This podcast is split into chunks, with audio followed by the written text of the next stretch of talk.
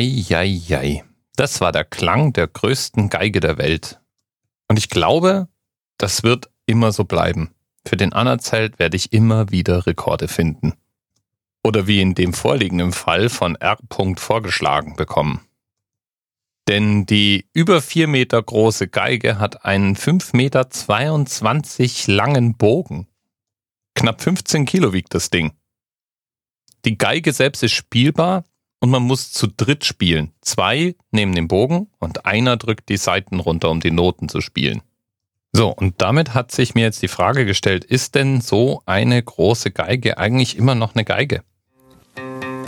In 1700 Arbeitsstunden ist die Riesengeige entstanden. Die einzelnen Instrumententeile haben 15 Geigenbauer, Bogen und Saitenmacher gefertigt. Und weil sie in allen Proportionen exakt einer normalen Geige entspricht, ist auch das siebenfach vergrößerte Instrument immer noch eine Geige. Es hat also mit den Proportionen zu tun. Diese Monstergeige spielt allerdings deutlich tiefer als das, was wir als Geige kennen. Aber wenn wir schon dabei sind, dann können wir das einfach mal komplett aufklären, falls du nicht zufällig zu den Streichinstrumentenspielern gehörst. Also, eine Geige ist dasselbe wie eine Violine. Geige ist einfach nur das deutsche Wort. Aber bevor wir da jetzt einsteigen, pflücken wir es mal auseinander. Du kennst wahrscheinlich mehrere Streichinstrumente. Also ich kannte die Geige, die Bratsche, das Cello und den Kontrabass. Und eines dieser Instrumente gehört nicht in die Reihe. Genau. Geige, Bratsche und Cello gehören eigentlich zusammen. Die gehören alle drei in die Familie der Violinen. Und das, was wir als Geige, Bratsche und Cello kennen, könnte man auch Violine, Viola und Violoncello nennen. Alle drei Instrumente sind in etwa gleich von ihren Proportionen her und sie haben dieselbe Anzahl Saiten. Außerdem stimmt man Geige, Bratsche und Cello auf dieselbe Art und Weise in einem Fünftonabstand. G, D, A und E. Der Kontrabass hingegen wird manchmal mit fünf Saiten bespannt und egal wie viele Saiten man hat, in einem Viertonabstand gestimmt. E, A, D und G. Klingt auch fast wie ein Klavier und weniger wie ein Streichinstrument. Aber natürlich kann man auch beim Kontrabass streichen. Mit Zupfen stimmt sich's halt einfacher.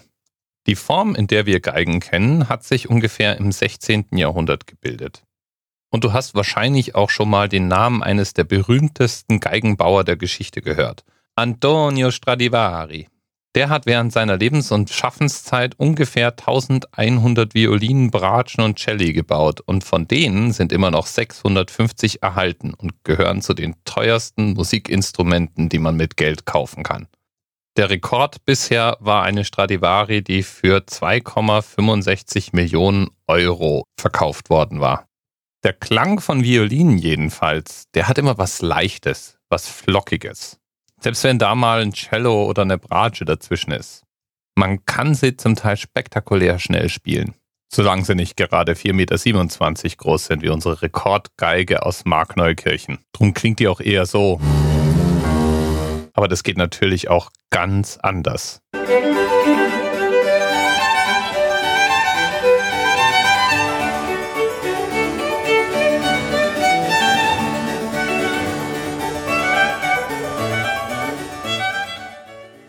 schön. Da hören wir jetzt noch ein bisschen zu. Eine Minute oder so. Bis bald.